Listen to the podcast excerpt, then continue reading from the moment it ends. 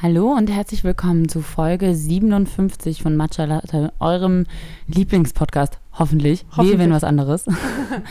Mascha, es ist direkt hier vor mir. Wir haben uns wirklich es wieder gemütlich gemacht bei mir zu Hause. Ähm, Bei oh, 35 Grad draußen Außentemperatur. wow, also die Hitzewelle ist einfach immer noch ein Thema. Man kann auch nicht nicht darüber reden. Ist auch bei mir mit jeder E-Mail, die ich schreibe und bekomme, ist das ein Thema. Na, ich hoffe, ihr schmilzt nicht dahin in eurem Büro. Doch, tun wir. Also heute war es schon wieder, ich weiß nicht, wie es an deinem Arbeitsplatz zu Hause aussieht, aber bei uns, wir haben jetzt wirklich kurz darüber überlegt, ob wir mal schnell noch irgendwo diesen Sommer eine Klimaanlage herbekommen, weil der Kopf funktioniert einfach auch wirklich ein bisschen schlechter. Man kann keinen coolen Kopf behalten und man denkt etwas langsam, habe ich das Gefühl. Total. Also vor allem äh, sowohl bei mir zu Hause als auch im Büro scheint ja die Sonne ohne Ende rein. Also es ist, normalerweise freue ich mich auch mal darüber, wenn so ein bisschen die Sonne reinscheint. Aber jetzt aktuell wünsche ich mir schon irgendwie so einen schattigen Ort und den habe ich halt einfach nicht. Und deswegen bin ich an sich total unproduktiv. Also alles, was ich irgendwie anfange, dann bin ich total schnell abgelenkt, dann mache ich irgendwie wieder was anderes und komme dabei schon so sehr ins Schwitzen, dass ich mir am liebsten meinen Kopf in, ja, in den Kühlschrank stecken würde. Und was ich auch das Gefühl habe, was tatsächlich so ist, man ist auch noch ein bisschen emotionaler. Also es ist schon so, dass man eher ungeduldig ist oder sich vielleicht über Dinge aufregt, über die man sich normalerweise nicht aufregen würde, wenn man dann einfach trotzdem Stress hat und viel zu tun hat und bei der Hitze dann versucht, alles so zu erledigen und hinzubekommen wie auch sonst. Und dann merkt man einfach, okay, die Hitze macht einfach mit uns was und es macht ein bisschen schlapper und es macht ein bisschen vielleicht emotionaler und ähm, damit dann kurz auch klarzukommen, zu sagen, okay, dann fahre ich jetzt mal ein bisschen runter, ähm, ist gar nicht so leicht. Nee, überhaupt nicht. Ähm, ich bin aber auch total dankbar, dass gerade so viele im Urlaub sind, weil ähm, ich ja dadurch dann auch so ein bisschen so einen Gang runterschalten kann und ja auch nicht so sehr unter Druck stehe gerade. Jedenfalls nicht so sehr wie sonst. Und deswegen nehme ich den Sommer, wie er gerade kommt und er kommt halt sehr warm daher. Er kommt sehr warm und ehrlich gesagt, ich liebe es ja auch. Also ich finde, ich bin ein Sommerkind ähm, und das ist eigentlich genau mein Wetter. Und deshalb Auch habe 35 Grad? Mm, Schon auch, ja. Ich mag es schon richtig warm. Aber, also lieber als kalt, definitiv.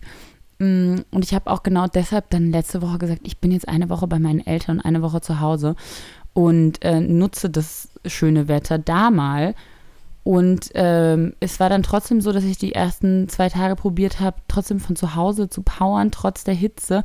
Und dann war ich irgendwann so, nee, Lisa, jetzt hör mal auf, alles erzwingen zu wollen. Es ist jetzt einfach irgendwie auch Sommerloch und das ist jetzt in Ordnung. Und alle sind jetzt, genau, antworten vielleicht nicht mehr ganz so gleich und dann verändert sich der Verantwortliche und der nächste ist im Urlaub und dann bekommt man Dinge einfach nicht so schnell voran wie sonst.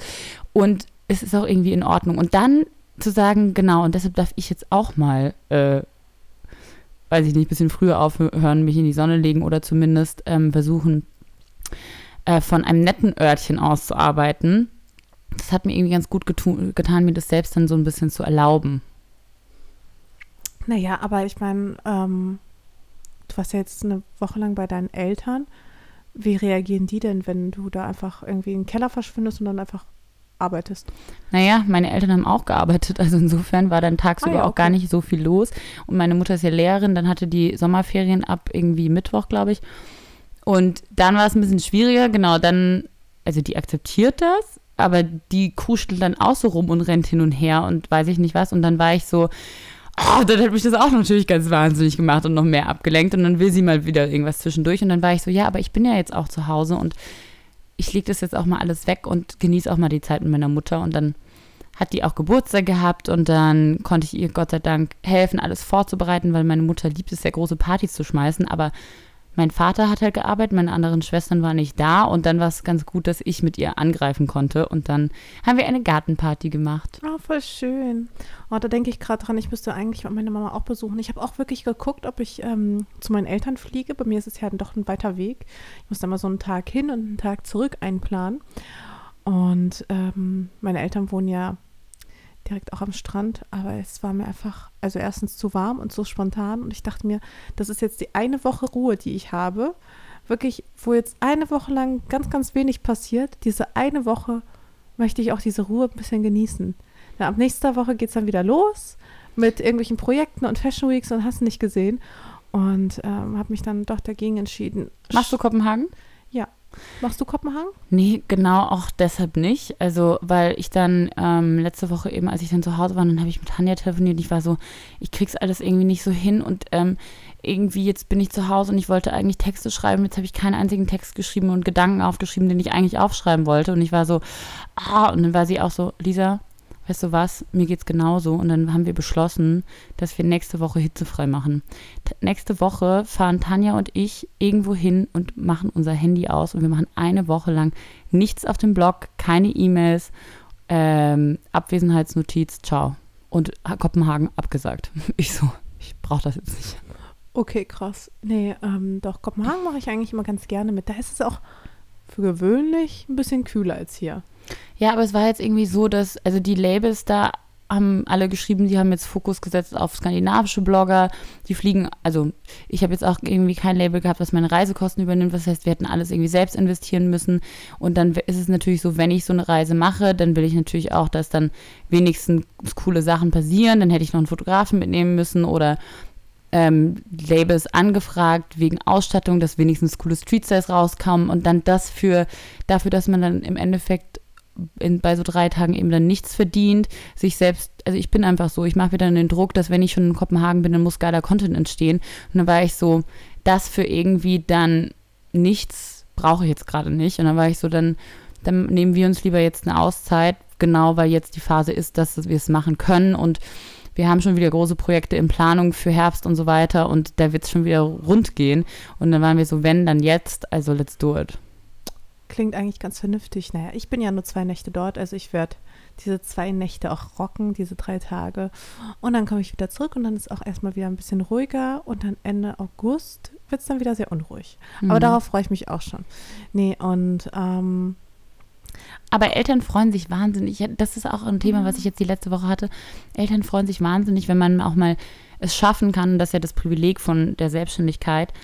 Selbst wenn ich dann da bin und arbeite, sind wir dann wenigstens den Abend gemeinsam und essen zusammen. Und meine Mutter hat sich so gefreut, dass ich mal nicht nur ein Wochenende rein und raus und alles an einem Wochenende irgendwie besprechen und machen und unternehmen und sehen, sondern so, dass man mal eine Woche wieder zu Hause ist das hat mir so gut getan. Und auch dieses, den ganzen Tag, weißt du, ich, da saß ich im Bikini vorm Laptop und irgendwie, meine Mama hat mir Essen gekocht, hat mich irgendwie war trotzdem wahnsinnig entspannt, mal barfuß irgendwie durch den Garten gelaufen und abends noch eine Runde zum Schwimmbad geradelt und ins Planschbecken gesprungen. Das war irgendwie auch gut.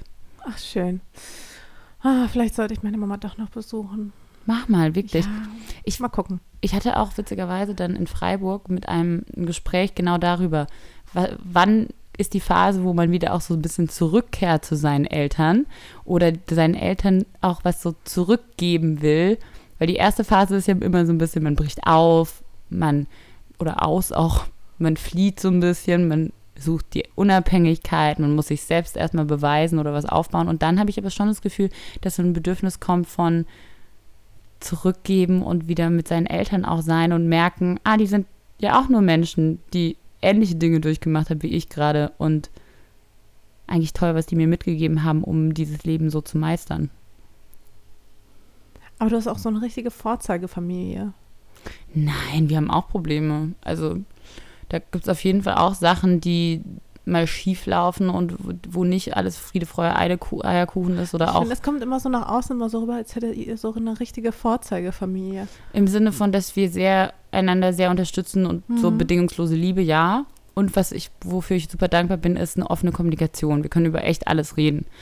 Aber es ist trotzdem so, also mein Vater ist zum Beispiel auch ein sehr emotional temperamentvoller Mann, so neigt gleich zu Choleriker, der kann auch mal richtig einen Schrei ablassen in Situationen, die ihm nicht passen oder ne, meine Mutter ist ein bisschen hyperaktiv, die will dann auch immer irgendwas unternehmen und dann ist man so, wah, halt jetzt, stopp mal, ich brauche auch mal eine Minute für mich. Und das kann sie gar nicht so gut verstehen, weil sie am liebsten immer alles zusammen machen will. Also klar gibt es da Konflikte und Urkonflikte auch zwischen Schwestern und so, das gibt's alles, aber wichtig ist, finde ich, dass man lieb miteinander umgeht und darüber redet und sagt, hey, wenn du das machst, dann fühle ich mich so und so und ich weiß, du willst das nicht, aber ich fühle mich dann trotzdem unter Druck gesetzt.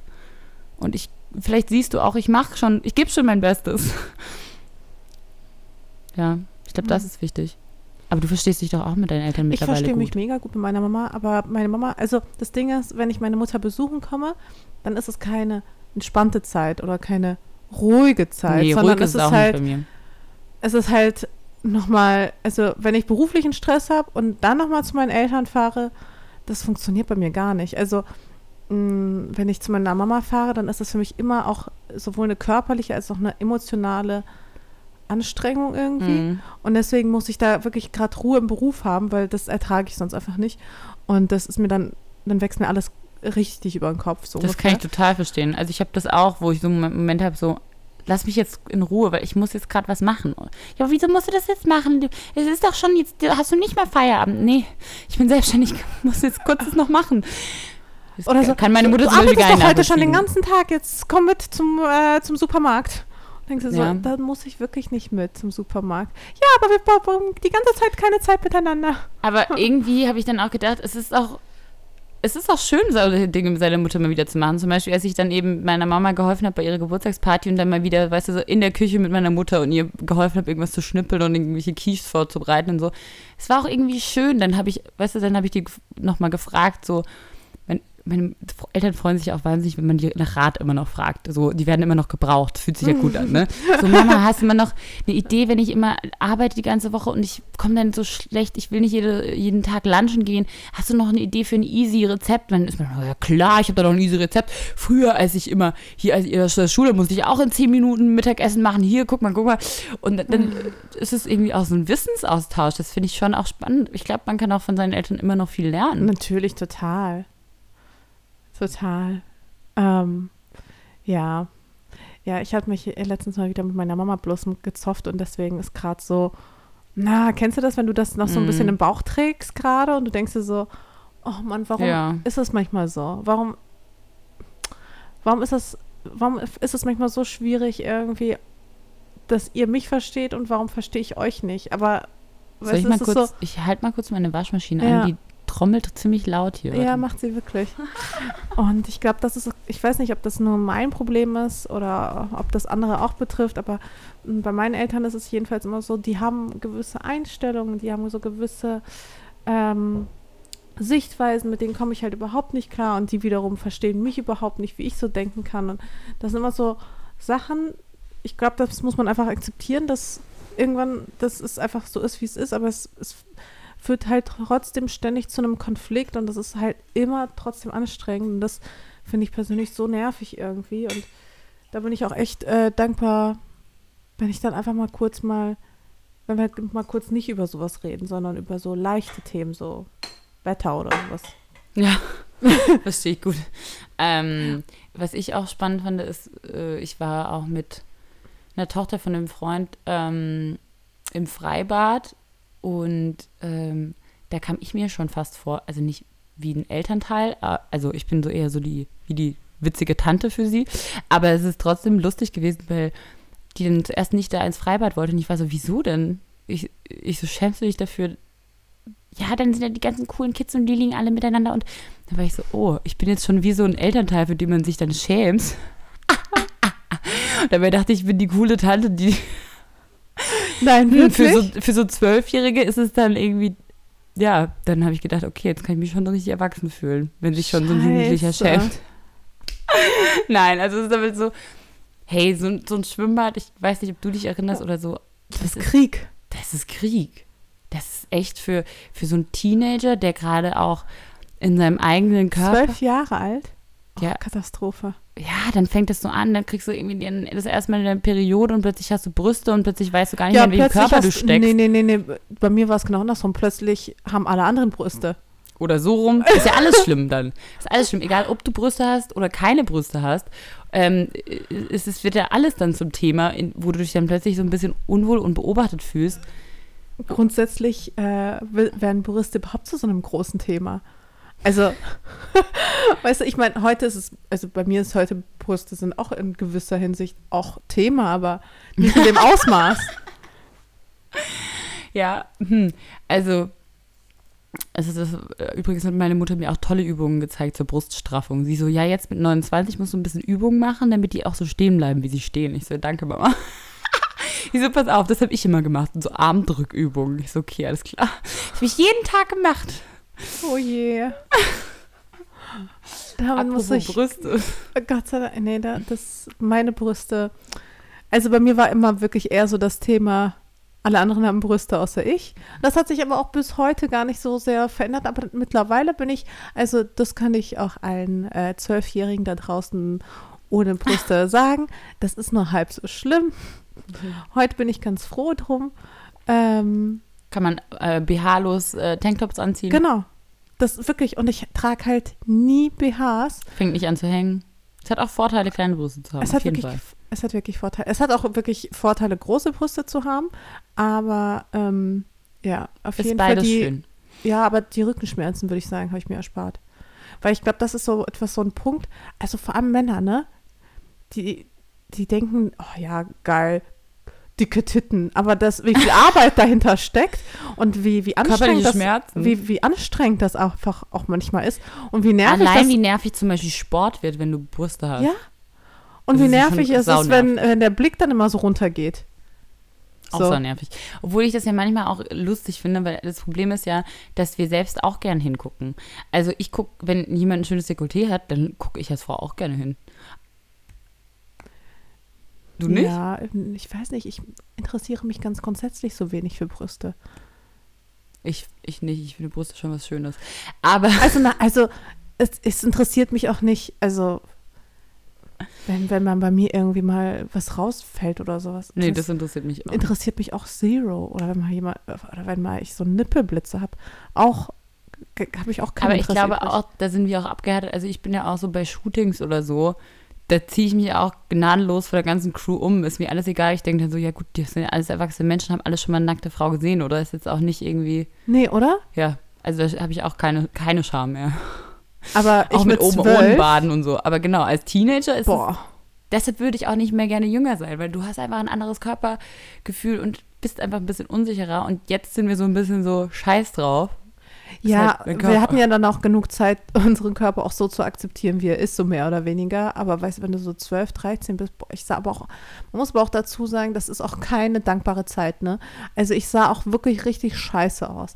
So ich, irgendwie, die Arme werden, werden lang, aber irgendwie nicht alles wächst so gleich mit. Man ist einfach komplett unproportional. Zum Beispiel bei mir war es auch so, meine Nase Taille. ist zuerst gewachsen und dann erst der Rest meines Gesichtes. Sowas ist Wirklich auch jetzt? toll. Das ist bei vielen Teenagern so. Dass immer so ein Teil zuerst wächst und der Rest muss dann so nachkommen. Oder bei Jungs ganz oft, dann wächst der Körper schon so, ab einen winzig kleinen Kopf. Und der Kopf Stimmt. wächst erst so nach. Stimmt. Der braucht dann noch 30 Jahre, der Kopf. Hoffentlich nicht ganz so lang, aber ja. bis der da mal nachgewachsen ist. Nee, ähm, nee, aber ge genau, sowas finde ich, äh, finde ich persönlich auch nicht toll. Wenn ich so an mir, an, an so zurückdenke, wie ich mal früher aussah.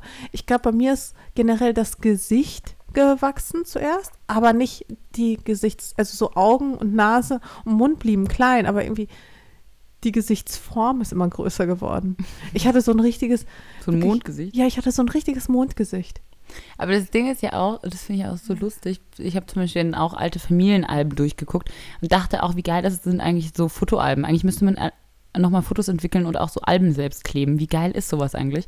Voll. Und dann ähm, bin ich da so durchgegangen und dann ist auch so lustig, wenn man seine eigene Entwicklung, Entwicklung, Entwicklung dann da ähm, so nachvollziehen kann und dann, ah, und da war ich in der Phase und plötzlich hat einen ganz komischen Pony und plötzlich haben wir so Klemmerchen reingemacht und da kamen die ersten Pickel und da ist äh, das und das und das ist schon interessant oder dann plötzlich auch so modisch, ne?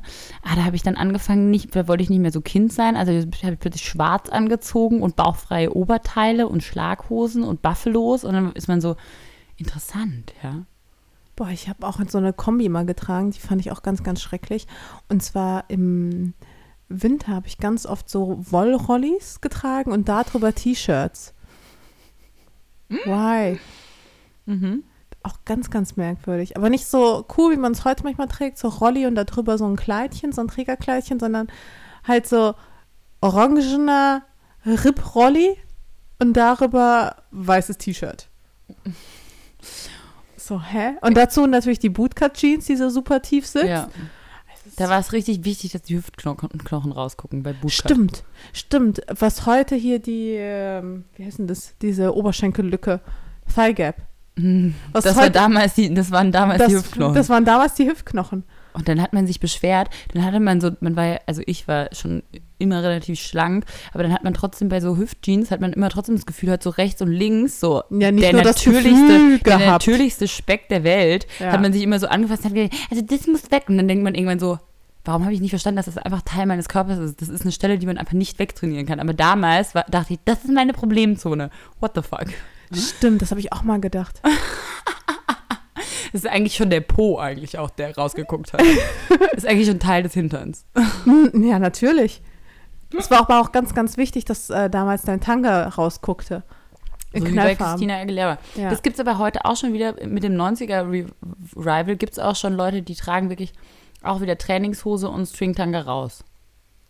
Rechts und links. Okay. Ja, manche Trends sollten sich einfach nicht wiederholen. Nee, aber das war auf jeden Fall ein ganz, ganz furchtbarer Trend. Aber stimmt, das mit dem, mit dem Seitenspeck hatte ich auch mal so das Gefühl. Aber das ist auch noch so der Rest an Babyspeck, der auch noch dazu kommt. Weiß ich gar nicht. Aber ähm, auf jeden Fall ist mir dann auf jeden Fall in dieser Situation wieder aufgefallen, dieser Druck von so einem Freibad und dass das Ganze, so ein Freibad war schon ein Laufsteg. Und dann gab es immer die coolen Kids, die immer am Baderand immer da rumsaßen und dich genau beobachtet haben und dann irgendwas gesagt haben und du bist da entlang gelaufen und hast dich sowieso schon unsicher gefühlt und das ist so, nee, und ich bin wirklich auch nicht mit meiner Mama da, sondern auch mit anderen Kindern in meinem Alter. Nicht. Stimmt, generell mit seinen Eltern irgendwo gesehen werden, war auch Katastrophe. Gott, das war das Allerschlimmste. Wenn man, ähm, Bitte lass mich zehn Meter vorne raus, weil ich laufe dahin. Wirklich, ich bin allein da. Richtig lustig. ins Freibad mit der Familie. Mhm. Furchtbar. Nee, ja, aber irgendwie. Das ist Ja, heute ist, heute ist witzig. ja, und irgendwann fühlt man sich dann auch schuldig und denkt sich so, eigentlich hätte ich mich mal nicht für meine Eltern schämen sollen, weil meine Eltern sind eigentlich ziemlich geil. Aber damals hat man es dann trotzdem gemacht. Ja, geht so, ne? Also wenn deine Eltern über den gesamten Freizeit, äh, Freizeitpark dann deinen Namen rufen und sagen, du sollst da nicht so hochklettern, das ist schon Dabei ein bisschen machst- unangenehm. Dabei machst du gerade einen richtig coolen Act. Ja, genau. Und alle bewundern dich und dann kommt deine Mama und vermisst dir die Show so. Hm, weiß ich nicht. nee, aber Freibad war für mich damals als ähm, Teenager, glaube ich, auch ganz, ganz, ganz, ganz schlimmes Terrain. Hinzu kam nämlich, dass ich Angst vor Wasser habe. Das heißt, ich war einfach grundsätzlich schon mal uncool. Ich hatte ich hatte nicht so das Selbstbewusstsein, dass ich mich so toll gefunden hätte. Und ich hatte auch nicht, ähm, äh, und ich war auch nicht mutig genug, dass ich irgendwie von, vom Dreier oder so gesprungen wäre. Das heißt, irgendwie Freibad war einfach nur absoluter Fail. Das Beste, was ich noch machen konnte, war auf der Wiese liegen und einfach mich so bräunen und möglichst selten aufstehen, damit äh, man dann nicht begutachtet wird von allen anderen. Aber am Ende kommen dann doch irgendwelche Jungs im, so gleichaltrigen Jungs an und flirten einen dann an und dann bist du aber so, nee, du willst dich ja eigentlich mit Älteren umgeben und so. Ja. Was hat man denn nochmal gemacht, Aber wenn ich- ältere Jungs im Schwimmbad waren? Ältere Jungs. Ja, so aus der Klasse oder so. Ja, die lagen ja, also bei uns war es so, es gab dann, es gibt verschiedene Teile im ba äh, Schwimmbad und dann gab es die eine Liegewiese, da waren, also beim Fußballding, da lagen immer die jungen Leute und beim Volleyballding, da lagen immer die coolen Kids mit ihren äh, und die Jugendgruppen und dann haben die auch Fußball gespielt und so und ich lag dann halt immer auf der Liegewiese mit meiner Familie. Und dann hat es irgendwann mal angefangen mit so 5, 14, 15 bin ich auch mal mit einer Freundin ins Schwimmbad gegangen und dann bin ich auch auf der coolen Wiese gelegen. Aber das, da, da gab es da schon so verschiedene Sektionen. Ah ja, so Revier markieren. Okay. Und Und was macht man, wenn man als uncooler bei den, also zu den Coolen läuft, wird man dann verjagt oder? Nee, aber man traut sich dann halt nicht so, und wenn man da vorbeilaufen muss, dann hat man auch immer das Gefühl, alle starren einem auf den Arsch oder wenn man duscht, dann will man besonders sexy duschen und sich regeln, wenn man denkt, jetzt gucken ja alle hin. Und das Ding ist, ich finde, das hat bis heute nicht aufgehört, dass so, so Seen oder Schwimmbäder sind immer noch Laufstegs. Also es ist ja auch trotzdem so, alle liegen da oder alle sitzen da und beobachten alle anderen und du stehst auf und läufst da rum und du weißt genau, alle checken dich ab, weil ich check ja auch Leute ab. Ja, ja, voll. Also, aber deswegen mag ich Seen eigentlich ganz gern, weil man sich dann so eine kleine private Badestelle suchen kann, wo irgendwie vielleicht, keine Ahnung, vielleicht noch drei weitere Leute sind und dann sind es nur drei Le weitere Leute, die dich abchecken und nicht irgendwie 50. Aber weißt du, was ich auch interessant finde, was sich verändert? Jetzt langsam kommen nach Deutschland String-Tanga-Badehosen und äh, Badeanzüge. Das war zum, das ist zum Beispiel, finde What? ich, ganz lange richtig Wo? tabu gewesen. Naja, ich glaube auch durch Instagram und so, weil auf Instagram ja auch immer mehr Tangas zu sehen ist. Ist dir das noch nicht aufgefallen? Auf Instagram sind plötzlich Tangas überall und ich war so, wow, okay, äh, das ist schon, finde ich, super mutig. Also ich habe so weit bin ich noch Badeanzug. nicht, glaube ich. Ich fühle mich wohl in meinem Körper, aber ich glaube, im String-Tanga Also mein schon krass. Badeanzug wird immer un unabsichtlich zum String-Tanga. Das aber, glaube ich, das zählt nicht. Und man hat es auch absichtlich gemacht, dann manchmal bei der Baderutsche. Da rutscht man nämlich schneller, wenn man den Badeanzug nämlich in die Poritze reinmacht und auf seinen Arschbacken rutscht, dann rutscht man schneller die Baderutsche runter. Das war der Trick. Ah. Mhm. An den kann ich mich gar nicht mehr erinnern. Aber ich bin auch nicht so viel gerutscht. Ich habe erst das äh, Wasserrutschen, keine Ahnung, vor ein paar Jahren für mich entdeckt. Spätzünder. ja, voll. Naja, aber ich bin trotzdem, da war ich echt ganz froh, dass ich mich jetzt mittlerweile mit 29 wohl in meinem Körper fühle. Hat ja auch lang genug gedauert. Mhm. Aber ganz ehrlich, ich meine, das ist, glaube ich, ganz normal. Also ich kenne auch viele, die 29 sind, die sich immer noch nicht wohlfühlen.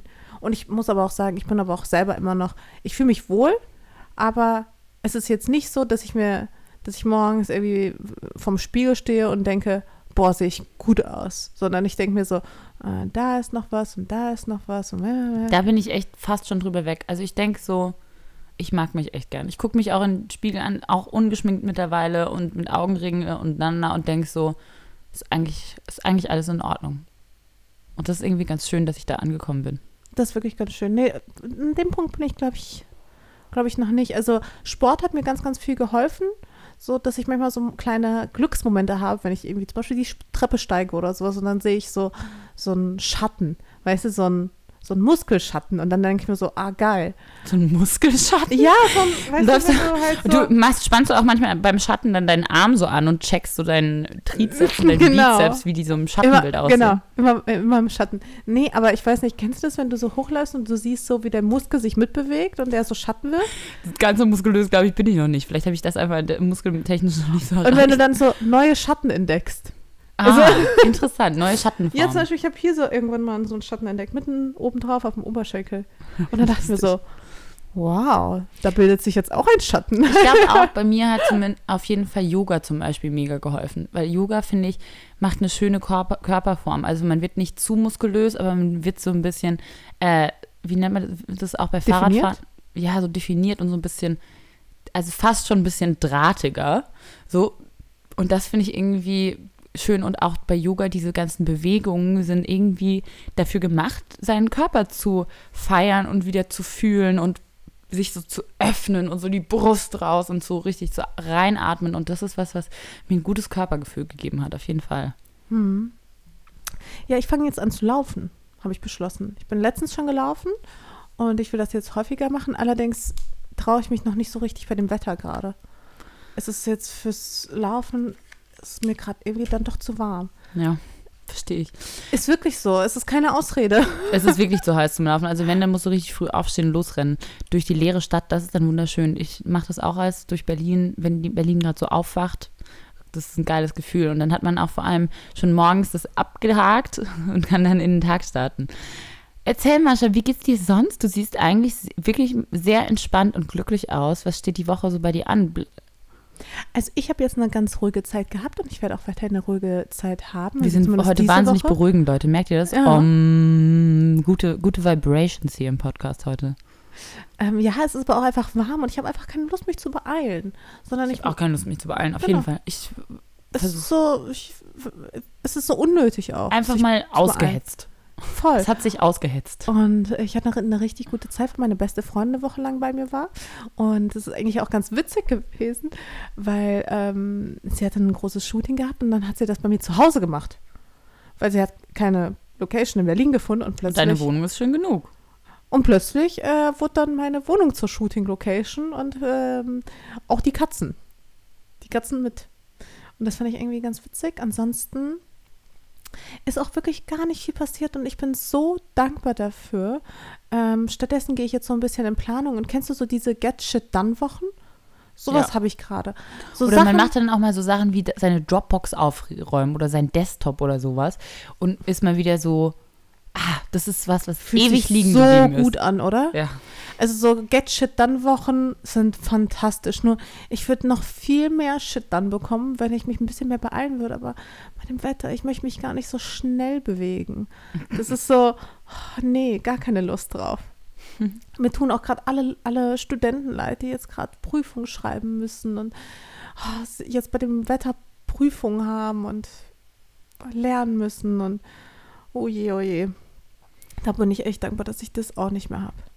Wie wär's, wenn wir gleich ein paar Fragen machen? Hast du ein paar Fragen? Ich habe tatsächlich noch Fragen, ja. Ähm, die mal unter ein Bild von uns beiden gepostet wurden. Da ist es immer super, wenn ihr unter gemeinsame Bilder von uns die Fragen postet, dann finde ich nämlich die wieder, auch nach einer Weile. Ja, das stimmt. Das ist wirklich in der Tat richtig gut. Aber weißt du, was ich übrigens auch total gerne mittlerweile an mir mag? Das ist das erste Jahr, wo ich äh, so stark, also nicht so stark, aber doch gebräunt bin. Und zwar immer. Also die letzten, also seit ein paar Monaten, habe ich so eine Dauerbräune und das kenne ich von mir gar nicht und ich finde es irgendwie ganz gut. Ich war vorher wirklich so wie so ein Vampir, weißt du, der Sonne gemieden hat, so. und jetzt so, jetzt so gebräunt, Stimmt, ja. könnte ich mich auch fast dran gewöhnen. Aber das ist, bei, bei mir ist es halt so, bei mir funktioniert das auch nicht, wenn ich irgendwie eine Woche irgendwo bin. Bei mir funktioniert es auch nicht, wenn ich mich drei Tage in die Sonne lege. Bei mir ist es auch so, meine Bräune baut sich ganz langsam und da brauche ich mehrere praktisch Wochen und Anlässe, wo ich mal nur im Bikini auch im Schatten sein kann und dann werde ich auch im Schatten braun oder trotz Sonnencreme. Aber bei mir, ich bin ja wirklich Risikofaktor 100 mit Sommersprossen, roten Haaren. Ähm, da kann ich das gar nicht. Also bei mir ist es schon fast so, mir tut es fast weh, wenn ich mich direkt in die Sonne zu lange lege. Dann habe ich immer gleich das Gefühl, oh Gott, ist irgendwie nichts, was ich so gut vertrage. Aber ist auch in Ordnung. Hm. Ich habe jetzt auf jeden Fall einen Plan gemacht, wie ich das ganze Jahr über braun bleiben kann. Hast immer so Stationen eingebaut? Und ich habe jetzt überlegt, wäre auf jeden Fall nicht dumm, ähm, die Fashion Week in Berlin sausen zu lassen und stattdessen irgendwo sich zu bräunen. Ja, In die so Fashion Week warmen, warmen Ort. Stimmt total, das ist eigentlich eine gute Zeit, aber ähm, die Fashion Week Berlin ist dann bei uns doch immer ganz gut gefüllt, auch mit Aufträgen und Sachen und deshalb lohnt sich immer doch noch für uns in Berlin zu bleiben. Nicht wundern. Ah, die Mascha holt gerade aus ihrer Bluse ihre Nippelpads raus. Was ist denn da los? Ja, weil ich habe nämlich ein weißes, relativ durchsichtiges Shirt an. Und ich habe dir ja schon erzählt, dass ich BHs hasse, weil ich finde, die fühlen sich an wie so, vor allem ich will kein weiteres Stück Stoff gerade an meinem Körper haben. Deswegen habe ich äh, gedacht, damit es nicht ganz so schlimm aussieht, nein, nicht schlimm, aber Sexuell? Nicht ganz so sexuell bei dem weißen, äh, halbdurchsichtigen T-Shirt draußen rumzulaufen, habe ich so Nippelkleber. Ähm, das ist zwar dann auch ein bisschen warm, Wollte ich auch gerade sagen, klebt, weil zum Beispiel bei mir ist so, wenn ich dann schwitze, dann klebt sowas gar nicht mehr bei mir, weil ich habe mir auch mal meine Brüste getaped für irgendein Event unter irgendeinem Kleid und dann, als ich angefangen habe zu schwitzen oder zu tanzen, dann musste ich auf die Toilette gehen und das gesamte Tape abreißen, weil es nicht mehr gehalten hat. Also mit Also Schweiß halten ist schwierig. eigentlich schon ganz gut. Ähm, aber ja, dreimal darfst du raten, warum ich sie mir gerade aus dem Oberteil gefischt habe. Also so gut halten sie dann doch nicht. Und ich meine, du wirst dich ja jetzt wohl nicht an meinen Nippeln stören, aber gleich, wenn ich Hm, rausgehe. Ich habe ja gesagt, ich mag Brüste gerne, ich gucke da gerne hin. Kein Problem, Mascha. Nee, aber kennst du das nicht? Ich meine, ich finde es dann auch immer doch unangenehm, wenn Leute dann so krass auf meine, auf meine Nippel schauen. Also, Ich denke dann manchmal immer so, guck da ruhig hin, ähm, so sehen halt Brüste aus. Kommt klar drauf. aber wirklich, nee, aber so meine Brüste in ein Gefängnis zu stecken, habe ich gar keinen Bock In ein heute. Gefängnis. Ja, BHs sind ja wie so kleine Brustgefängnisse. Okay.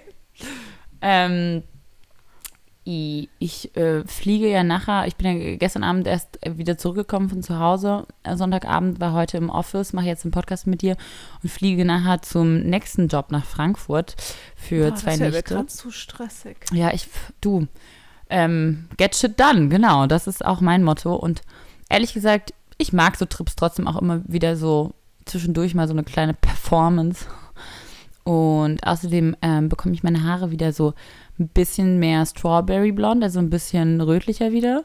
Und ich freue mich total drauf. Ähm, dann wieder mal ein bisschen neuen Look. Also ich mag meine Haarfarbe, meine original Naturhaarfarbe, wie sie ist, ganz gerne gerade, aber so es wieder mal ein bisschen aufzumischen und ein bisschen aufzufrischen. Und ähm, ich freue mich darauf. Bin gespannt, wie es äh, aussehen wird. Ich bin auch gespannt. Genau. Kommen wir zu den Fragen. Ah, eine Sache muss ich Ja. vor den Fragen noch sagen. Ähm, und zwar, Mascha, ich freue mich so sehr, dass du am Donnerstag auch kommst zu meinem Ah ja, genau. ähm, Lounge von meiner eigenen Kollektion für Streness. Das sind drei Teile, die ich designt habe. Und am Donnerstag kommen sie endlich raus. Und die Mascha hat gerade eben schon ähm, auch Sachen anprobiert. Und ich bin ganz glücklich, weil ich bis jetzt von allen, die es gesehen haben, super schönes Feedback bekommen habe. Und das ganz besonders ist, seine eigene Idee an jemand anderem zu sehen oder selbst zu tragen. Ist ein tolles Gefühl. Und ähm, vielen Dank auch für euer Feedback. Ich bin gespannt, wenn es rauskommt, ähm, auch natürlich, wie sich verkauft. Aber wie ich gesagt habe, ich habe einfach 100% das gemacht, worauf ich Lust hatte und was ich dachte, was ich gerne tragen würde. Deshalb bin ich gespannt. Und am Donnerstag wird es gelauncht, da werden auch ein paar Worte gesagt. Eigentlich habe ich dann zu meiner Mutter gesagt, das wäre mal ein Anlass gewesen, wo du mal hättest da sein können und wo du mal hättest stolz sein können. Aber gut, ist Hat sie keine der, Zeit? es ist unter der Woche und ähm, kann sie leider nicht. Und mein Vater auch nicht. Aber so, da, hätte, da hätte ich sie schon gerne dabei gehabt. Ich glaube, das sind so Momente, wo, wo Eltern dann sich auch freuen, weil sie so irgendwo stehen können und applaudieren und denken, ah, meine Tochter, es ist doch was aus ihr geworden. Man hat Obwohl sie so das Modeding ne? machen wollte. Aber die Angst habe ich auch ständig, dass meine Eltern denken, oh nee, also dieses Kind, da ist nichts draus geworden. Ja, oder halt, dass es auch schon sehr ist mit diesem, ist halt alles nicht so greifbar und das ist mal was, was greifbar ist. Ah, das hängt dann im Laden und Leute können sich's kaufen und meine Tochter hat das designt. Das verstehe ich. Das ist was zum Anfassen, das ist ein Produkt ihrer Arbeit. Das ist halt was haptischeres als, Ja, ah, ich sehe immer so Fotos, aber die sind irgendwie nach 24 Stunden auch wieder verschwunden, keine Ahnung wohin. Was macht die da eigentlich den ganzen Tag? Außer Fotos. Genau. Ähm, also eine Frage, die finde ich ganz schön. Äh, wenn ihr eine Tochter, habt, haben wir das schon mal gemacht, wenn ihr eine Tochter hättet, welche drei Dinge würdet ihr mitgeben? Mm, nee, hatten wir, glaube ich, noch nicht. Das finde ich nämlich ganz gut. Welche drei Dinge würdet ihr fürs Leben mitgeben wollen? Oh, eine Tochter, das wäre schon echt was ganz, ganz Tolles. Ich glaube, ich würde ihr mitgeben wollen, dass ähm, sie für sich und für ihre Rechte, aber auch eben auch für die Rechte der anderen Menschen kämpfen soll. Also ich würde ihr unbedingt so Werte wie Freiheit und Demokratie und sowas alles mitgeben wollen. Also ganz humanistische Werte. Auf jeden Fall. Ähm, Das ist, das ist gut. Was ich zum Beispiel auch gut, gut finde, ist Lesen. Ich finde, Lesen ist was, was ich meinen Kindern auf jeden Fall mitgeben will, wie toll das ist, wenn man in so Wissen eintauchen kann oder in eine Geschichte eintauchen kann. Ähm, und es gibt auch, finde ich, tolle Bücher für verschiedene Lebensphasen, weißt du? Und, und dann, ähm, dann die richtigen Bücher für meine Kinder auszuwählen für die richtigen Lebensphasen. Was für Wissen will man denen mitgeben? Und da gibt es ja auch ganz tolle Kinderbücher jetzt auch mit so, ähm, zum Beispiel für Mädchen auch, mit Frauenfiguren, die Helden sind, also Helden, weibliche Heldenfiguren. Und dass die, das Mädchen nicht, eben nicht immer die Prinzessin ist, die gerettet werden muss von einem Mann, sondern äh, sich selbst retten kann oder andere retten kann. Das finde ich Mhm. zum Beispiel ganz toll auch. Stimmt, das finde ich auch mega. Das ist echt auch ein schöner Wert. Ähm, generell ist Unabhängigkeit, glaube ich, ein ganz, ganz wichtiger Wert. Also sich äh, unabhängig zu machen. Also nicht irgendwie ähm, auf etwas zu hoffen, sondern für etwas zu kämpfen. Ähm, ja, dass Unabhängigkeit einfach etwas ist, was man sich selbst erarbeiten muss, das nicht von, von alleine kommt. Ähm, Mhm. Und da auch wirklich dann zu sagen, ähm, also, dass es auch was Schönes ist, unabhängig zu sein und zu sagen, hey, es ist nun mal so, ähm, du hast die Möglichkeit, dir deine eigene Freiheit zu erarbeiten, deine finanzielle, deine mentale Unabhängigkeit zu bewahren, zu wissen, wer du bist. Und ähm, dass man mit als unabhängige Frau auch eben anders durchs Leben geht, wenn man seinen eigenen Shit together hat, wenn man weiß, was man für eine eigene Power hat, dann lässt das einen auch anders durch Le durchs Leben gehen. Und es ist nun mal so, also es wurde mir schon auch mitgegeben, also ich habe das Gefühl, unsere Generation hat das ja schon auch gelernt und gesehen, wie viele Frauen halt irgendwann am Schluss doch von ihrem Mann verlassen werden und dann haben sie sich nur auf seine finanzielle Kraft und auf das Kindererziehen ähm, konzentriert und sind da drin wahrscheinlich auch aufgegangen, haben sich aber nie abgesichert ähm, auf der anderen Seite oder waren vielleicht nicht mehr verheiratet und haben ähm, und enden dann, also es gibt ja wirklich viele Frauen, die auch in, also Frauen enden immer noch häufiger in Altersarmut als Männer. Und ich glaube, das haben wir schon besser im Blick als die Generation vor uns, aber ich glaube, das wird auch noch mal noch stärker sein, so dass Frauen wissen, so ich werde mich nicht abhängig machen von einem Mann und wenn, dann sind wir ein Team und dann sichere ich mich auch ab. Wenn ich die Kindererziehung übernehme, dann wissen wir, das ist ein Deal und ich ähm, sichere mich ab für meine Zukunft. Mhm. Ich finde, was auch noch ein schöner Wert wäre, wäre also was mir, glaube ich, noch wichtig wäre, ähm, wenn ich meine Tochter oder auch einen Jungen habe ähm, und ich den erziehe. Bei, mein, bei meiner Mutter war das halt immer so, dass meine Mama immer sehr viel Angst um mich hatte. Ähm, und das hat mich, glaube ich, teilweise aber auch irgendwo auch gehemmt, ähm, Dinge auszuprobieren, vielleicht ähm, ein Auslandsjahr zu machen, halt, äh, halt sowas. Und ich glaube, was ich gerne meinem Kind vermitteln würde, wäre auf der einen Seite, dass es rausgehen sollte, dass es die Welt erkunden sollte, dass es nicht schlimm ist, wenn es äh, eine Lücke im Lebenslauf hat, dass es aber dass es viel, viel wichtiger ist, ähm, die Welt zu sehen, als ähm, direkt irgendwie ins Studium reinzugehen und vom Studium direkt in den Job einzusteigen. Und dem Kind aber trotzdem ähm, diesen Rückhalt zu geben, so dieses nicht das Gefühl zu, zu vermitteln, dass es irgendwie von etwas wegflieht, sondern dass es auch immer nach Hause kommen kann und dass es immer ein Zuhause hat mit einer, mit einer liebenden Familie. Das ist so lustig, dass du das jetzt sagst, weil nämlich ähm, an dem Geburtstag von meiner Mutter habe ich eine kleine Rede gehalten und ein paar Worte gesagt und da habe ich auch genau das gesagt, dass meine Eltern es geschafft haben, mh, mir Wurzeln zu geben und ein Gefühl von, wie sagt man es auf Deutsch, Belonging, wo ich hingehöre, wo ich herkomme, wer ich bin und trotzdem den Mut und sozusagen die Flügel rauszufliegen aus all dem. Aber eben zu wissen, man kann immer wieder zurückkommen und es ähm, auch in Ordnung, beides gehört dazu. Sich zu verlieren in Abenteuern, sich zu verlieren in Geschichten in der Welt und trotzdem zu wissen, wo man hingehört und zu sagen, ah. Genau, so ein sicherer Hafen, ja. irgendwie so ein kleiner Anker. Und ich glaube, genau das würde ich gern für mein Kind irgendwann mal sein. So dieser, dieser Ort des Friedens, wo man weiß, hier kann, kann mir nichts passieren, aber gleichzeitig so dieses Streben nach, nach der Welt, zu greifen irgendwie. Ja, das finde ich irgendwie ganz schön. Ähm, ich habe auch, also ich finde auch zum Beispiel, was auch ein wichtiger Wert ist und das ist gerade natürlich in dieser Instagram-Welt oder in so, ne, auch die, mit der neuen Generation oder zu der Generation Millennials, zu der wir ja auch schon dazugehören, ist ja äh, für mich extrem wichtig auch, dass man dem Kind beibringt, sich nicht nur um seine äußere Schönheit zu kümmern, sondern auch um die schön, innere Schönheit. So, pass auf, dass du dir überlegst, wer du als Mensch sein willst. Was willst du für mhm. eine Person sein? Was ist dein, was ist deine Persönlichkeit? Und dass du damit connectest und dich darum auch kümmerst und nicht nur deine äußere Schönheit pflegst und das gehört dazu und das macht Spaß und das gehört auch zum Ausprobieren und sich selbst finden dazu, sich äußerlich auszuprobieren, aber auch innerlich auszuprobieren. Was passt mhm. zu mir? Was sind meine Hobbys? Was sind meine Interessen? Was ist meine Leidenschaft? Für ja. was brenne ich und für was nicht? Was ist auch das, woran ich nicht interessiert bin, was ist was, was mir nichts gibt. Und mhm. da so sich zu finden. Voll, ja, ja. Ja, generell aber auch mal das Handy einfach wegzutun. Ist, glaube ich, auch ein ganz guter Wert. Richtig guter Wert. hey, aber ich glaube, glaubst du nicht, dass wir damit die strengsten Eltern überhaupt werden, gerade weil wir wissen, was das mit einem machen kann? Also ich habe manchmal das Gefühl, genau deshalb, weil wir da so drin sind, werde ich da ganz genau wissen wollen, was mein Kind da so treibt.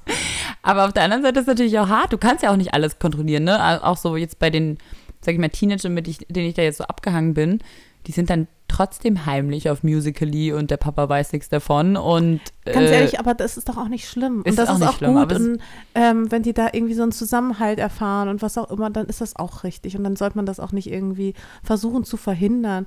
Es ist ja nicht, nur weil man es selbst nicht kennt, ist es ja nicht gleich falsch oder schlecht oder sonst was. Das ist ja eine ganz eigene Dynamik, die da Teenager haben. Auf jeden Fall, aber trotzdem kann es ähm, Cybermobbing und so ist trotzdem nochmal ein Next Level Mobbing. Also natürlich, auf jeden Fall. Aber gleichzeitig ist es deswegen auch so wichtig, dass man einen familiären Rückhalt hat und dass man weiß, okay, ähm, das eine ist die Schule und das andere ist Familie. Und Familie hat mich lieb und bei, bei der Familie bin ich aufgehoben. Und gibt es auch keine Tabus, weil wenn dann was passiert, dass ich dann mich traue, als Kind hinzugehen zu meinen Eltern, denen das zu erzählen. Genau. Und dass die mich dann nicht verurteilen. Vielleicht habe ich was Scheiße gebaut, vielleicht habe ich irgendwie weiß ich nicht, auch ne, es ist allen ja mal passiert. Ich heimlich das Auto von meinem Papa genommen, dann Kratzer reingefahren oder so und dass man dann hingehen kann und wissen kann, so, ey, ich kriege jetzt wahrscheinlich einen auf den Deckel, aber die lieben mich trotzdem noch und ja, die werden mir jetzt verzeihen. Die sind im Endeffekt wahrscheinlich einfach nur froh, dass mir nichts passiert ist.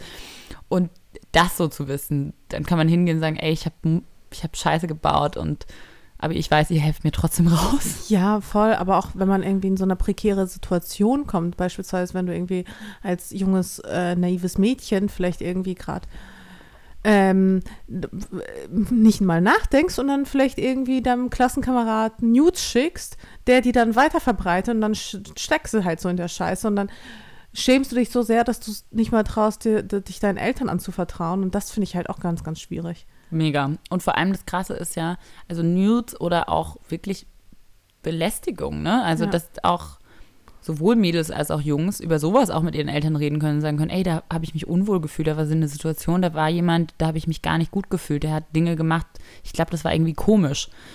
Ey, und dazu muss ich ja ganz kurz noch was erzählen, was mir übrigens in Freiburg passiert ist. Ich war aus in Freiburg am Freitag. Was und aus? Also aus. Es war Schlossbergfest. und ähm, wir waren irgendwie ich und eben einer meiner besten Freunde und eine Jungstruppe und noch eine andere Freundin, die Sonja, war mit dabei. Und wir sind so durch die Straßen gelaufen. Und da habe ich schon gemerkt, dass, klar, auch weil so jetzt Schlossbergfest war und so, aber die Leute sind, waren alle draußen, jetzt so Sommer, ne, feiern und waren sau betrunken. Die Leute waren so betrunken. Und dann dachte ich so, wow, mir geht das eigentlich nie so, dass ich so durch Berlin laufe und denke, alle um mich rum sind gerade hier hackedicht. Ähm, ich weiß nicht, ob das auch so ein Phänomen eher noch auf dem Land ist oder vielleicht laufe ich auch an der Warschauer Straße zu wenig rum und vielleicht merke ich es deshalb nicht. Aber da habe ich mich unwohl gefühlt. Ich hatte so ein Kleid an, also so ein Mini-Kleid, aber lange Ärmel mit so, so, so gelber Satinstoff, der sich schon so, sag ich mal, locker, aber doch trotzdem um die vorhandenen Kurven schwingt. Aber es war jetzt nicht ultra sexy oder so, es war eher eigentlich elegant. Auf jeden Fall laufen wir durch so an so einer Gruppe vorbei, die von so einer Bar steht und wir laufen da so durch und dann läuft ein Typ an mir vorbei und lässt seine Hand so von meiner Hüfte über meinen Bauch so rutschen, aber so, also wie so streicheln. Und ich bleib so stehen und drehe mich um und die Freundin von mir so war so, kennst du den? Ich so, nein, ich kenne den nicht. Und ich drehe mich um, ich so, du hast mich angefasst. Und der steht da guckt so ganz unschuldig, halt auch betrunken, ne? Ich so, Alter, du hast mich gerade angefasst, geht's noch? Und ich wusste in dem Moment wirklich auch nicht, was ich machen sollte, weil die Sonne war so, ich hau dem einen runter. Ich so, nee, also ich konnte dann auch nicht dem eine klatschen, ich war auch so voll geschockt, ne? Und dann sind die Jungs gekommen, dann haben die mit dem eine Diskussion angefangen, waren so, ey, was fasst du sie an, bla bla bla, so, was kein Respekt vor Frauen, sondern war ich so, hey, okay, lass es nicht eskalieren, komm, wir gehen weiter, scheißegal. Und die waren so, nee, nicht scheißegal, es geht überhaupt nicht. Und es stimmt auch, es geht auch überhaupt nicht aber ich war sofort in der Situation, dann wieder auf Defensive und so, nee, lass mal lieber weggehen und der ist halt betrunken und keine Ahnung, uns runtergespielt auch. Und danach, ich habe auch mit meinem Freund telefoniert, ich so, ja, okay, aber ich sehe halt auch relativ auffällig aus. Also, das ist keine Entschuldigung. Du sollst auch nackt rumlaufen können und trotzdem muss dich niemand anfangen, nicht so stimmt. Aber wie man automatisch sich selbst dann dafür entschuldigt und denkt, ja, hätte ich was anders machen können? Nee, ich hätte gar nicht anders machen können. Das, der hat was falsch gemacht. Aber es war so krass, wie es in dem Moment trotzdem mir die Sprache verschlagen hat, so fast, ne? Krass, ja. Richtig krass. Und dann war ich so, hey, sowas fühlt sich echt scheiße an.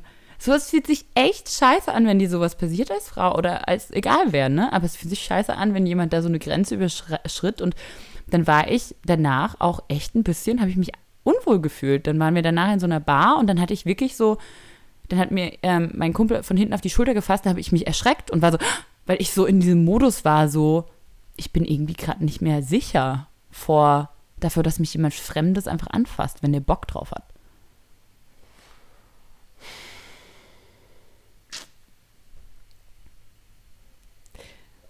Das Problem ist halt im Sommer häufiger wahrscheinlich als im Winter. Naja, auf jeden Fall finde ich es ja. Es, ich glaube, es ist trotzdem, also, dass sowas passiert und dass man da über sowas spricht, ist einfach, glaube ich, trotzdem in der Hinsicht einfach relevant, um zu sagen, ey, es ist eben noch nicht bei jedem angekommen, äh, wo die Grenze verläuft. Ja, und egal, halt ob MeToo mhm. und sowas, äh, wenn du, wenn die Typen irgendwie ein gewisses Aggressivitätslevel, bis, gewisses Betrunkenheitslevel haben. Und es gibt auch genauso Frauen, die natürlich Männer angrapschen, gibt es auch. Aber das Problem ist immer noch, dass halt die Männer haben einfach eine körperlichere Stärke und deshalb gehst du trotzdem in die Defensive. Wenn jemand mich anfasst, traue ich mich trotzdem nicht, dem eine runterzuhauen, weil ich denke, äh, also, ist mal dumm gesagt, der, könnt, der ist in der körperlichen stärkeren Position. Das heißt, er könnte mich hm. schlagen, er könnte mir wehtun, er könnte mich töten und ich hätte keine Chance. Deshalb gehst du trotzdem in die Defensive, auch wenn dir jemand was getan hat als Frau. Und das ist das Problem, was ich sogar nochmal gemerkt habe. So. Ja, Freiburg, gell, doch nicht ganz so unschuldiges Pflaster. Ich glaube, das Problem ist halt einfach auch, ähm, dass ähm, dass solche, dass viele Männer äh, von sich selbst dann eben auch behaupten, sie, sie, sie wären keine Sexisten und dies und das und jenes. Aber wenn sie dann irgendwie, oder wenn manche von denen dann scheinbar trinken, dann äh, ändert sich die Sache dann plötzlich auch, auch so, mal eben so. Also es ist halt einfach viel Gelaber. Ich und ich glaube, die glauben das von sich wirklich, aber dann haben sie halt was getrunken und dann entgleitet einem halt trotzdem die Hand und die haben halt nicht mehr so die Kontrolle über sich. Aber weißt du, ich weiß nicht, wie man wie man da und deshalb war es eigentlich auch richtig, soll. zum Beispiel, dass meine Freunde hingehen und dem nicht den schlagen wollen oder irgendwas, aber sonst äh, ihm sagen, hey, das war nicht in Ordnung, weißt du, und dass, mhm. dass ich trotzdem es geschafft habe, was zu sagen, zu sagen, du hast mich angefasst und nicht einfach weiterlaufen, sondern du hast mich angefasst. Halt mal kurz einen Moment inne und nimm wahr, dass das gerade nicht in Ordnung war. Ja. Crazy, was einem da so auf dem Ding passiert, ne? Aber was ich noch äh, als Tipp geben wollte übrigens, wenn es jetzt auch hier so um so Frauenthemen geht, ähm, ich habe zwei weibliche Comedians entdeckt auf ähm, Netflix und ehrlich gesagt, ich finde in Deutschland gibt's, habe ich noch nie so wirklich weibliche Comedians gehabt, die wirklich so 100% meinen Nerv getroffen haben, wo ich dachte, die beleuchten meine Perspektive ganz gut, aber ähm, ich habe gefunden Ellie Wong von der habe ich dir doch erzählt. Genau, das habe ich nach deinem Tipp auch angeguckt. Und Fandest du die? Richtig gut. Und äh, ähm, Ilissa oder Ilissa, I-L-I-Z-A, also wie Li ah. Litza mit I vorne. Ähm, die spricht auch über Millennial sein und ein älterer Millennial ihrer Generation zu sein und so. Und die beiden waren so smart und lustig und ich habe mir das auf der Zufahrt gestern angehört und auch die Lissa, wie die dann die Situation so beim Daten und so aus der weiblichen Perspektive beleuchtet, war so lustig. Zum Beispiel, wenn so jemand fragt, ich muss, so, ich muss sagen, wenn, wenn also Pärchen erzählen ihre Geschichte, wie sie sich kennengelernt haben und dann erzählt der Typ so, wir waren im Club oder wir waren irgendwo und dann drehe ich mich um und dann sehe ich sie. And then I saw her. Und dann war sie so, ganz ehrlich, meistens haben wir Frauen euch schon einfach eine Stunde vorher gesehen und alles dafür getan, dass ihr uns auch seht und uns irgendwie in eurem Dunstkreis um uns euch rumbewegt, sexy getanzt, laut gelacht mit unseren Freunden, dass wir aussehen, als ob wir super unangestrengt wahnsinnig viel Spaß haben und dann dreht ihr euch um und denkt, denkt ihr habt uns entdeckt. Ja, stimmt. Und dann musste ich so lachen, weil ich war so, oh mein Gott, das ist genau so, wenn du so mit deinen Freundinnen bist und denkst, siehst du so einen Typen, dann bist du so, okay, lass mal so langsam in die Richtung. Lass mal so, komm, du stellst dich jetzt hin, siehst du den, den, den, den, okay, und dann machst du so Moves oder du oder dann gehst du an die Bahn. Ja, du platzierst und dich und das ist ja auch so eine ganze Gruppendynamik, die sich daraus formt. Und alle Freundinnen unterstützen dich dabei und versuchen dich da irgendwie so gut auch zu platzieren. Genau. Und dass du halt so auch äh, genau dann irgendwie unter diesem Spot stehst. Und versuchen dich möglichst äh, scheinen zu lassen, dass du äh, aussiehst, als ob du wahnsinnig viel Spaß hast in dem Moment. Und äh, das fand ich so lustig, weil ich glaube, das sind so Situationen, die einfach, es ist einfach so wahr und jeder hat das schon mal äh, so empfunden. ja, sehr lustig. Oh Gott, das, sind, das, das waren echt Zeiten. Ah, hast du noch einen, noch einen guten Tipp? Ähm, Oder nicht noch einen guten Tipp, sondern auch eine gute Frage vielleicht.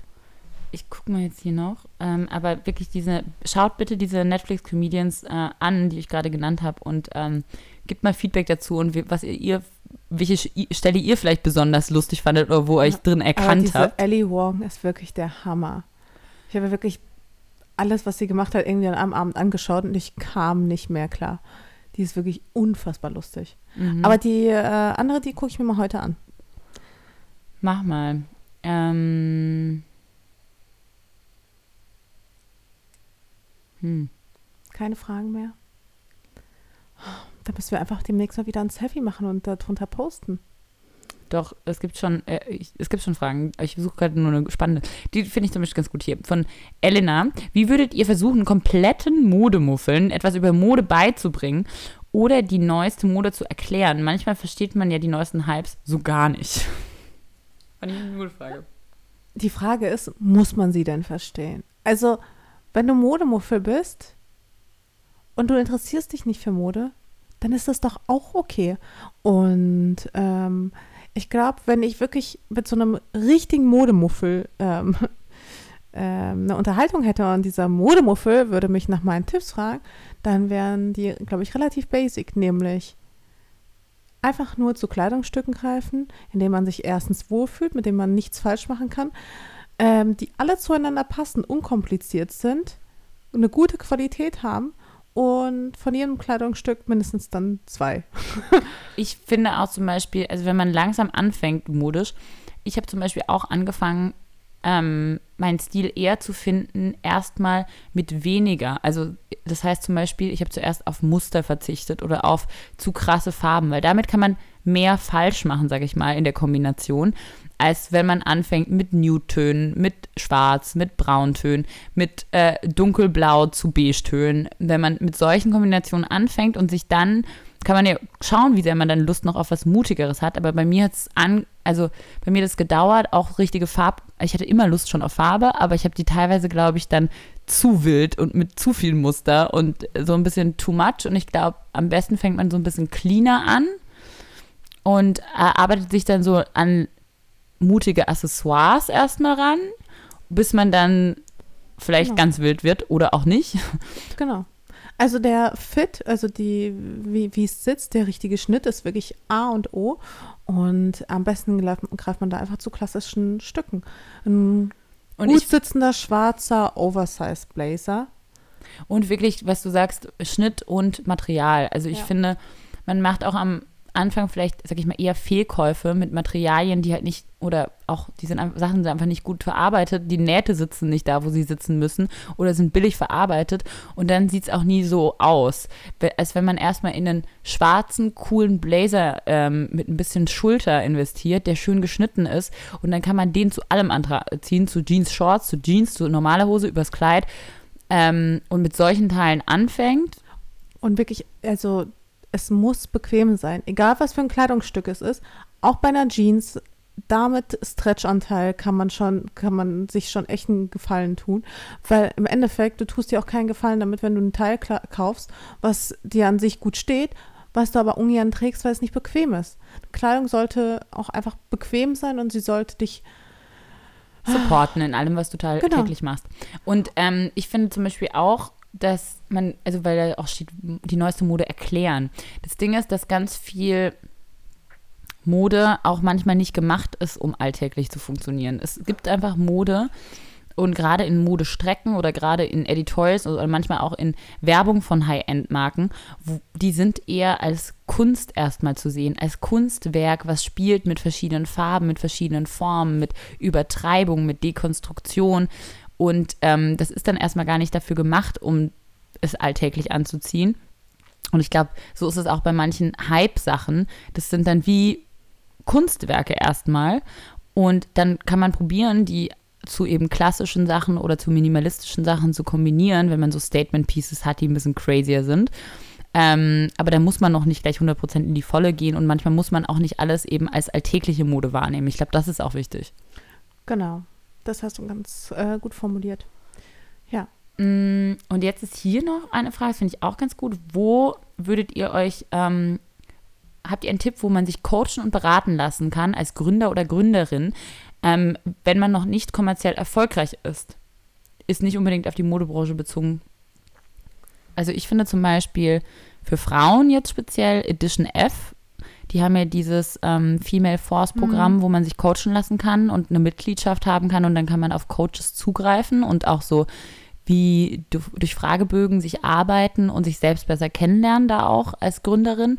Und die bieten da auch verschiedene dann wie Seminare an oder Classes, die man bei Leuten nehmen kann.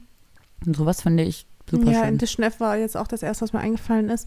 Ähm, das Problem, glaube ich, an der, an, den, an der, an der Startup-Szene ist, ironischerweise, dass ähm, da viel über Beziehungen läuft, dass man erst äh, mal quasi Teil der Szene ist, bevor man äh, Teil eines Netzwerks ist. Ähm, das ist, ja, das ist natürlich insofern nicht gerade. Einfach, weil es halt schon auch. Teilweise ist es halt Es eben. läuft halt viel so über, über Vitamin B, sag ich mal. Und da Ähm, finde ich zum Beispiel, ist tatsächlich es einfacher in Berlin, so ein Netzwerk aufzubauen und in solche Kreise, sag ich mal, reinzukommen und Leute zu finden, die auch ihr eigenes Ding machen und mit denen man sich austauschen kann. Was uns zum Beispiel in München viel schwieriger, viel schwerer gefallen ist, wo es einfach weniger Leute gibt, die ihr eigenes Ding machen und die gründen und man dann auch eindeutig weniger Austausch hat. Stimmt, ja. Wo man hier, glaube ich, easier Leute finden kann, die dieselbe Interessen, dieselben Dinge anstreben und selbst Dinge anpacken wollen und man sich dann austauschen kann. Ja, und vor allem, was man auch nicht unterschätzen sollte, solche Leute lernst du selten dann wirklich auf speziellen Events kennen, sondern solche Leute lernst du kennen, keine Ahnung, wenn gerade irgendwie Art Week ist in Berlin und du auf irgendwie irgendwo random in einer Galerie stehst und dann plötzlich kommst du mit jemandem ins Gespräch und dann stellt es sich heraus, Und dann fragt man einfach mal, was machst du denn? Genau so. Dann ist es irgendwie XY oder auch in irgendwelchen Geburtstagen oder sowas. Also ich glaube, der wichtigste Tipp ist auch einfach, um sein Netzwerk zu erweitern, muss man einfach auch mal rausgehen und neue Leute kennenlernen. Und sich austauschen. sich austauschen und äh, Veranstaltungen besuchen, Events besuchen. Solche, die vielleicht auf den ersten Blick auch gar nichts mit deinem äh, Bereich am Hut haben. Also Bereiche, die, wie gesagt, Kunstszene oder, Oder auch jetzt eben, es gibt ja oft dann auch jetzt so Launches von Gründern, die ihre neue App launchen, die ihr Genau. neues Programm launchen, die ihre neue Homepage Die wiederum launchen. bringen ihre Freunde mit oder ähm, wenn jemand die Möglichkeit hat, irgendwie, weiß ich nicht, ähm, ein Plus, also Plus eins zu sein bei irgendwie einem Lounge beispielsweise. Geht Und einfach dann hin, hingehen und die Möglichkeiten, tauscht euch aus, habt keine Angst vor neuen Leuten. Und dann Visitenkarten mitnehmen und schön äh, ordentlich auch sich vorstellen und erzählen, was man ähm, selbst so äh, äh, Tolles macht. Und da muss man sich natürlich, ich sag mal, verkaufen können im Sinne von wissen, was könnte für die andere Person gerade relevant sein. Äh, wenn man erstmal zugehört hat, was macht die denn? Und dann vielleicht einen Anknüpfungspunkt finden und sagen, ah, das passt ja gut zu dem, was ich gerade mache. Boom. Und dann her mit deiner Geschichte. Genau, aber auch hier gilt wirklich Learning by Doing. Also Übung macht hier den Meister. Einfach rausgehen, einfach üben, einfach mehrmals machen, weil das kommt nicht von heute auf morgen. Und irgendwann, finde ich, bekommt man auch so ein Gefühl dafür, was ist zu viel, was hören die Leute gerne, was äh, zeichnet dich vielleicht auch aus, was, was kannst du, wohin bist du gut, wohin bist du weniger gut, ähm, wie verkaufst du dich am besten. Ähm, das, das, das kommt mit der Zeit. Das kann man so nicht üben und das kann man, ähm, das passiert wirklich nicht von alleine, zumindest bei mir nicht. Also bestimmt gibt es da hier und da ein Naturtalent, Mm, aber grundsätzlich einfach mal im Kleinen anfangen und dann äh, immer größer denken und einfach sein Netzwerk erweitern. Ganz privat, ganz, äh, ganz authentisch und das wäre auf jeden Fall mein Tipp. Letztens meinte auch mein Freund zu mir, er müsste eigentlich, ähm, er musste auf so ein, eben auf genau so ein Event, ich glaube, das war von Gründerszene. Ich meinte, er müsste mich eigentlich mitnehmen als äh, quasi wie als Mitarbeiterin, weil ich nämlich eine Netzwerkmaschine bin Ja. und da halt relativ schnell mit Leuten einfach ins Gespräch komme. Aber ich glaube, das ist einfach, das ist einfach Übungssache. Und da kann man sich dann auch ein bisschen an solche Leute halten. Also wenn man weiß, da ist jemand, der vielleicht auch Zugang zu so einem Netzwerk hat und dann kann man die auch mal einfach fragen, du, kannst du mich mal vielleicht mitnehmen zu was, was so spannend wäre Genau. für mich und sich das Support holen. Wie viel, wie viel Zeit laufen wir schon? Wir laufen schon ein bisschen, gell? Ja, eine Stunde. Eine Frage können wir theoretisch Okay, noch ich habe jetzt eine Sache noch und die ist aber tiefgehend. Bist du dazu bereit? Okay. Nee, ich glaube, es ist wirklich ein spannendes Thema. Mir hat nämlich jemand eine private Nachricht geschrieben mit einem Anliegen und ich finde das echt ein Thema, was, glaube ich, viele auch beschäftigt. Ein Mädchen, was ähm, seit vier Jahren ihre Periode nicht mehr bekommt und keiner genau weiß, warum. Ähm, die ist 21 und ihrem, in ihrem Umfeld bekommt sie oft Druck oder ähm, Nachfragen, so zum Thema, fühlst du dich dadurch weniger weiblich? Willst du denn keine Kinder bekommen? Kannst du überhaupt Kinder bekommen? Und dadurch fühlt sie sich sehr unter Druck gesetzt oft oder hat manchmal das Gefühl, dass sie weniger als Frau gesehen wird und einem die Gesellschaft eben stark das Gefühl gibt, dass man vielleicht falsch ist oder anders ist und ähm, manchmal vielleicht gar nicht bös gemeinte Kommentare sie doch sehr verletzen. Und ähm, sie weiß nicht genau, wie sie da kontern soll und wie sie sich selbst als Frau definieren kann, weil sie fühlt sich als Frau und weiblich. Naja, sie ist ja auch weiblich. Ja, ja, also, aber ich meine nur. Also sie bekommt wie, ihre sie fragt, Periode nicht und keiner weiß warum. Keiner weiß warum. Das Ding ist, ich äh, kenne tatsächlich auch Leute in meinem Bekanntenumfeld, die auch schon mal, also phasenweise ihre Periode nicht bekommen haben oder auch über Jahre ihre Periode nicht bekommen haben. Ähm, auch ich glaube, in unserer Branche ist das aber auch ein relativ gängiges Problem eigentlich. Was aber auch kann durch verschiedene Sachen ausgelöst genau, werden, glaube ich. kann durch verschiedene Sachen ausgelöst werden, aber einer dieser Faktoren ist halt natürlich auch ein gewisses Untergewicht. Und deswegen kenne ich ganz viele Mädels, die da einfach ähm, öfter, also die halt Mhm, phasenweise ihre Tage nicht haben. Und die machen sich aber auch weniger einen Kopf drum. Tatsächlich kann, genau, Untergewicht kann auf jeden Fall ein Grund sein. Ähm, und was auch, weil der Körper dann einfach in so einen Selbstschutz geht und ähm, das dann einfach ähm, genau auslässt, um Energie zu sparen. Und ich kenne aber auch zum Beispiel ein Mädel, was halt, die hat extrem Sport getrieben und hat ihren Körper praktisch so auch an ein Limit gebracht durch Sport und hat dann auch ihre Periode nicht mehr bekommen. Und ich glaube, was das Schlimmste daran ist, ist, wenn man sich selbst dann so einen Druck macht oder eben denkt, anfängt zu denken, mit mir ist was falsch. Weil das Ding ist, unser Hormonhaushalt, der ändert sich übers Leben ja immer wieder. Und die Hormonhaushalte sind ganz verschieden. Es gibt Frauen mit sehr viel mehr männlichen Hormonen und mit sehr äh, viel weniger männlichen Hormonen, mit sehr viel weniger äh, weiblichen Hormonen. Und das ist, ein, ist was, was sich einpendeln kann. Das ist was, was ähm, sich übers Leben in verschiedenen Lebensphasen ändern kann. Und es kann was auch sein, was zum Beispiel mit dem Stress oder der Lebensweise wirklich zu tun hat. Wenn du selbst, also ich habe zum Beispiel ähm, auch ein Mädchen gekannt, was hat, das hat sich sehr auch, oder eine Frau, ähm, beruflich, sag ich mal, sehr angestrengt, möglichst tough zu sein und möglichst Gas zu ge- geben und möglichst nicht emotional zu sein und da auch so ein bisschen, sag ich mal, auch im Kopf die weibliche Seite unterdrückt hat. Ne? Also dieses so, ich darf gar nicht weib sei, weiblich sein, ich darf, ich muss hart sein, ich muss hier Entscheidungen treffen und trage Verantwortung. Und sich dadurch auch von ihrem eigenen Körper oder von ihrem von ihrer eigenen Weiblichkeit entfernt hat. Und ich glaube, so, ich glaube, es ist ganz viel, was im Kopf auch passiert. So dieses Weiblichkeit wieder spüren. Was sind die Momente, in denen du dich dann als Frau gut fühlst? Oder weiblich Also ich muss fühlst? ja grundsätzlich einfach mal sagen, ähm, es geht einfach niemanden außer dich selbst was an, Auf ob du jetzt Fall. deine Tage hast oder nicht, ob du deine Periode bekommst und wann du sie bekommst. Auf jeden Fall geht niemand also, was an. Hat okay, auch niemand Kommentare dazu zu geben. Absolut nicht. Also das geht maximal höchstens noch dem Partner was an. So, wenn vorausgesetzt, also vielleicht wenn man irgendwie gemeinsam schwanger werden will oder irgendwie sowas.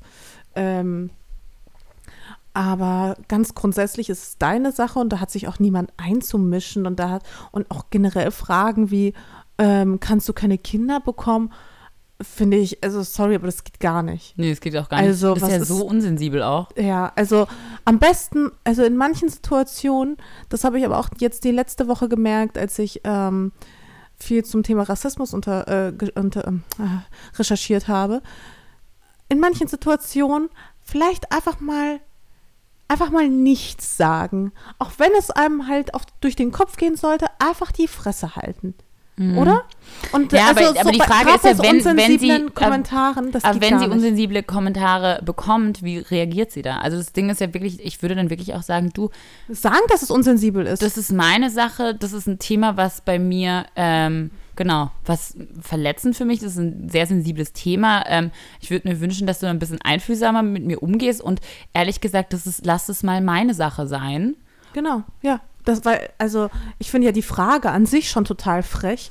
Ähm, und ich finde es nur gerechtfertigt, wenn man einen auch darauf hinweist, dass das ähm, ein Kommentar ist, was halt gar nicht geht. Auf, auf der einen Seite, um sich selbst zu schützen, aber auch natürlich, um auch dem anderen zu zeigen, Entschuldigung, es gibt eine Grenze und die sollte für alle gelten und die, wenn du die überschreitest, verlässt du andere. Und ich glaube, Und es da ist auch verletzt auch mich mit. also ich glaube, dass wenn du dich als Frau fühlst, wenn deine Identität Frau ist, ob du als Frau geboren bist oder ob du ein Transgender bist oder ob du ähm, queer bist, ganz egal. Ähm, wenn man an irgendeinem Punkt ist und man sagt, mein, ich fühle mich jetzt als weibliche Identität, dann ähm, haben das, dann ist das so, dann ist das Realität. Und dann ist das deine Realität und dann darfst du deine Realität so leben. Und ich glaube, dann darfst du auch Sachen machen, die eben, wo ich gesagt habe vorhin, wo man sich besonders als Frau fühlt. Also vielleicht kannst du auch mal sagen, Mascha, was sind denn Sachen, wo du dich besonders weiblich fühlst oder wo du das Gefühl hast, du zelebrierst auch deine Weiblichkeit und kommst so ein bisschen auch wieder zu deinem Körper. Weil wir alle sind manchmal zu sehr verkopft und zu, denken zu viel nach und sind zu viel in unserem Kopf, anstatt in unserem Körper zu sein.